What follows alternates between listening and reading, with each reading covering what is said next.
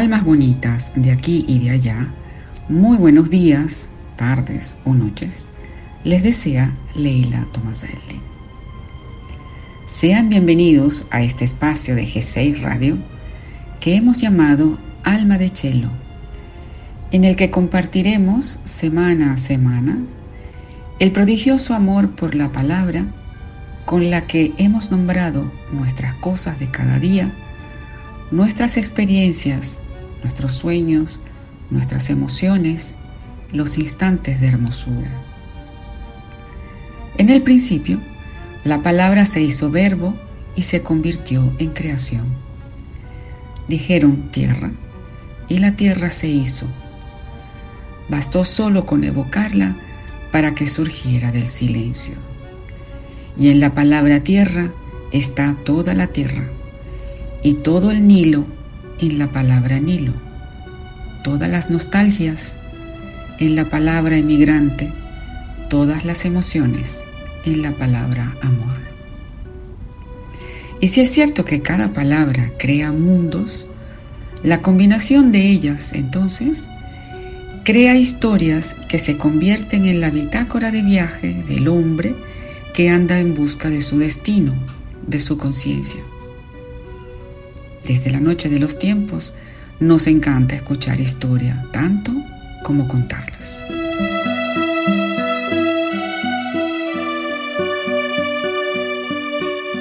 ¿Y por qué hemos llamado este espacio Alma de Chelo?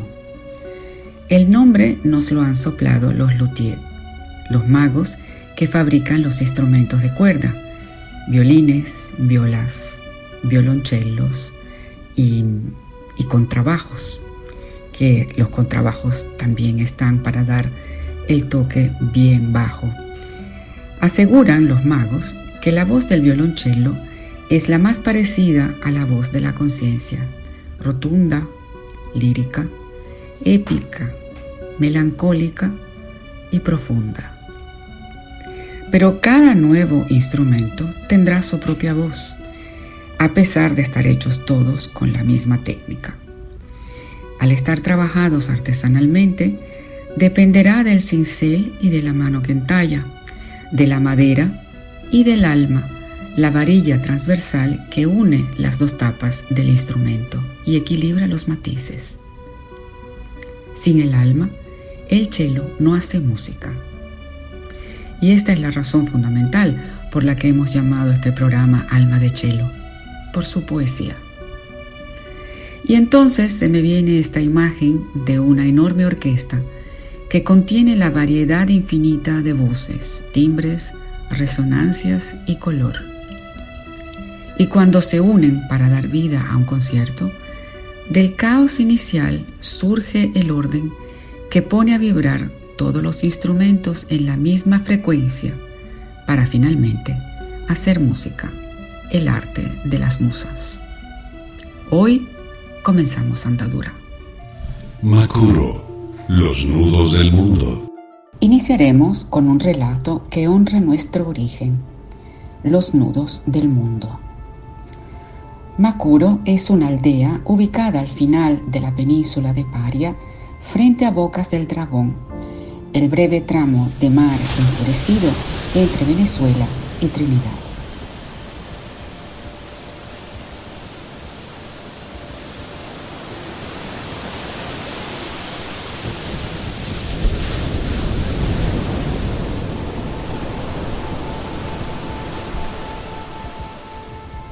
En el medio de una sala desnuda, decorada con algunas flores silvestres, un ataúd Dentro del ataúd descansa Jesús Chuo González.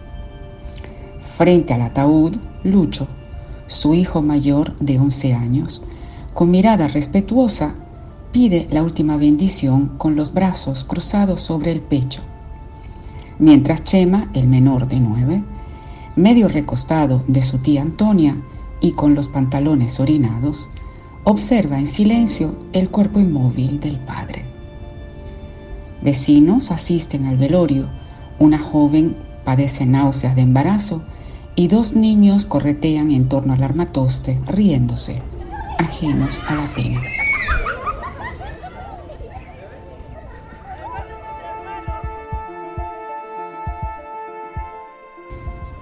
Parece que a Macuro se le ha parado el corazón. Que Dios te acompañe, Jesús. Susurra Antonia de pie hacia una vecina, poniéndole al hermano nombre propio para la ocasión.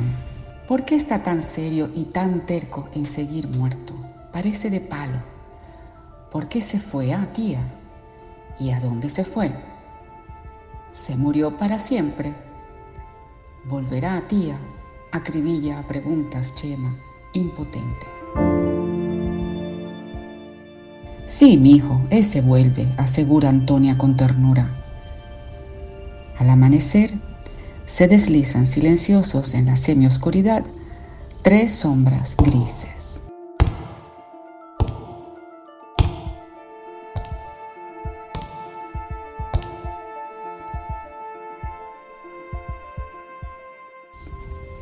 Chema que ha pasado la noche sentado, un poco dormido, pero siempre alerta entre Lucho y la tía Antonia, cabecea y despierta al percibir que alguien está manipulando el cuerpo de su padre.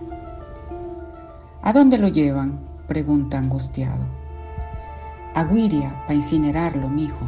Chema se resiste, se interpone para que no se lleven al muerto, mirando la tía con ojos suplicantes. ¿Por qué lo incineran, tía? Dijiste que iba a volver, pero sin cuerpo. ¿Cómo vuelve? Mira, mi niño, ¿sabías que Macuro no tiene ni cementerio ni carretera para ir a otro lugar? Por eso, los muertos reencarnan en sus propios nietos.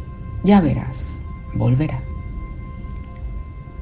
La noche siguiente, las cenizas viajan en el peñero que ha sido de Chuo y que lleva su nombre. A orillas de la playa se asiste a la despedida. Cuando la barca, ya prendida en fuego, se ha alejado hacia alta mar, Lucho se da la media vuelta para volver a casa, abrazando al hermano para irse juntos. Pero Chema se sacude enfurruñado, cerrando los labios con fuerza. Lucho insiste. Chema le devuelve una mirada de fuego a Lucho no le queda más que alejarse, dejando Chema a la orilla de la playa hasta que se apaga ya de noche el fuego del peñero.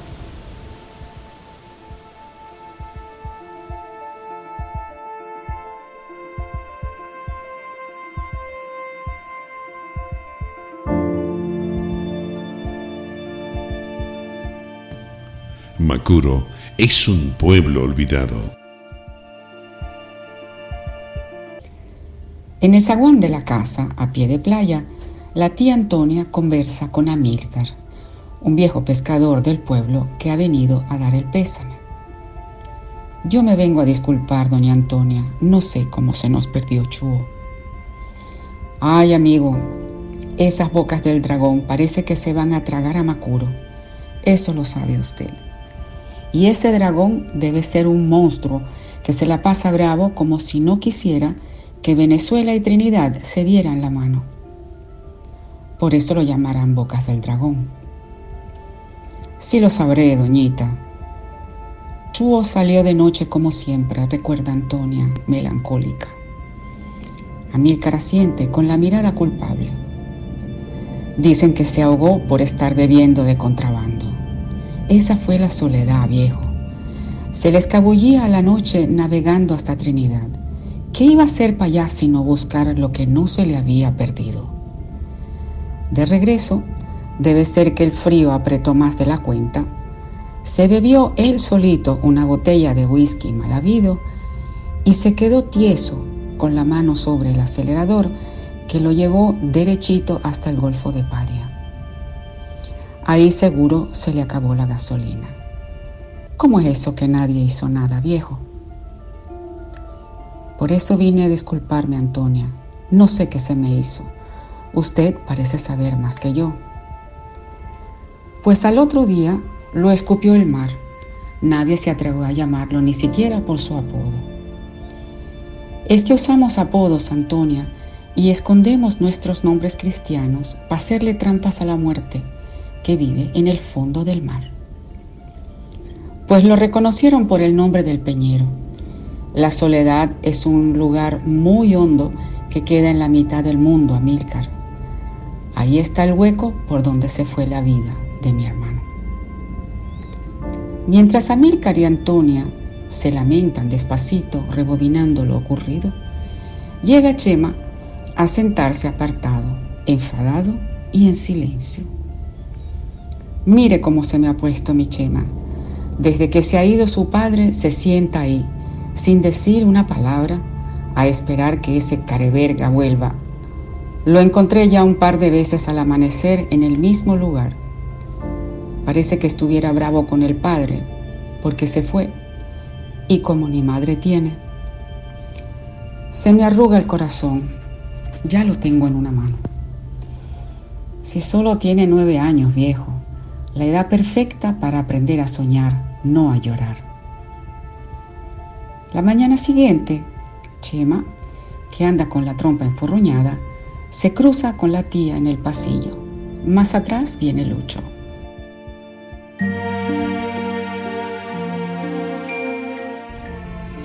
No se me escape. ¿Por qué ha dejado usted de hablar, mi hijo? ¿Se puede saber? Chema mira a la tía desafiante. Porque si papá no habla más, él tampoco. Hasta que vuelva, se entromete Lucho. ¿Y a usted quién le dio vela en este entierro? Ah? Le pregunté a Chema, ¿cómo sabes lo que siente si está mudo? A ti te habla. Chema se escabulle. No, tía, no dice ni pío, pero yo sé lo que siente, porque yo lo siento igualito. Lo que pasa es que yo soy más grande. Meses después, Lucho ha vuelto a Macuro de vacaciones tras haberse ido a la ciudad para educarse por voluntad del padre. Sentados en la orilla de una noche sin brisa y un mar como un plato, Chema sigue mudo con los ojos achinados de tanto mirar hacia lo hondo. Deja que oscurezca completo, Chemita. Recuerda que a papá le gustaba la noche. Los dos hermanos elevan la vista al cielo cuando la primera estrella se monta en el firmamento. Tú también irás a Carúpano si es que algún día te vuelven las ganas de hablar. Es bonito por allá. Hay mucha gente y en el malecón. Hay muchachas, Chemita, bonitas. Chema se encoge de hombros. Lucho no encuentra cómo consolarle. Le pone una concha de botuto en el oído. Escucha cómo hablan los caracoles y las olas, Chemita. Chema aprieta los ojos haciendo señas de que escucha una voz. Mira ahora ya lejos en lo último de lo oscuro. ¿Ves esa estrella temblando de frío? Allá está papá. ¿Ves cómo se apaga y se prende contento de vernos juntos? Por fin, ¿eres gaviota o eres estrella, papá? Alcanza a leer Lucho en los labios de Chema como única respuesta. Los hermanos se duermen en la orilla. Ya entrada la noche, el mar levanta una ola grande que les lame los pies. Se despiertan extrañados y corren a casa. Esa misma noche, un alboroto de mujeres enciende las habitaciones. Voces van y vienen por el pasillo y el llanto de un bebé. Chema en la cama tiende el oído. Es una niña, se llamará Nieves como la abuela, primera niña en cinco años, que Dios la bendiga, corean voces de mujeres. Por la mañana, la tía Antonia entra para despertar a los chicos, pero encuentra a Chema ya alistado. Lucho sigue dormido. ¿Puedo ver a Nieves, tía? La tía Antonia, imperturbable y sin distraer la mirada de sus tareas madrugadoras, asiente, sonriendo por dentro. ¿Cómo ha crecido? Y no importa si era hombre y ahora es mujer, ¿verdad, tía? Claro que no, mi hijo. Lucho llama a Chema con ojos grandes de felicidad que enganchan de nuevo la vida. Lucho abre los ojos de animal asustado. ¿Qué me miras así? Apúrate. Ha vuelto papá. Vuelto papá.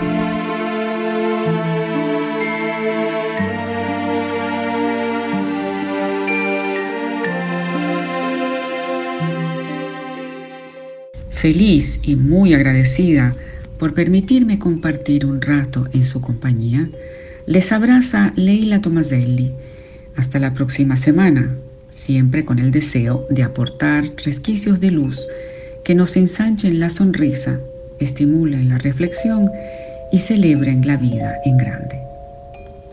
Quedan invitados a nuevas historias aquí, en Alma de Cielo, stessa spiaggia, stesso mare, misma playa, mismo mar, en G6 Radio, siempre contigo.